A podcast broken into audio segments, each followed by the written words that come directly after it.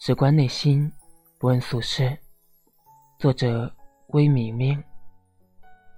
有多少人被困在漫长时光的迷局里，渐渐失去了情绪宣泄的所有权利？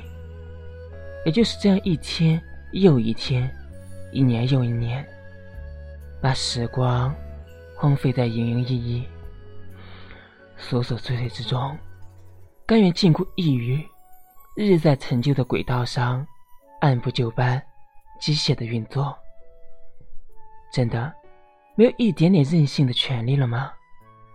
世界太微小，没有足够肥沃的土壤培育心灵的花园，没有灿烂耀眼的阳光和充裕清新的空气，双足踏不出长路，双手拥不了山河。唯有贫瘠的狭隘、阴暗里，蜷缩在这毫无波澜的日常里。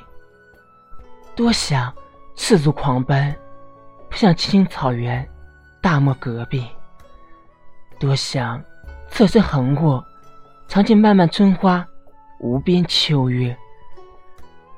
随心随性，只观内心，不闻。俗世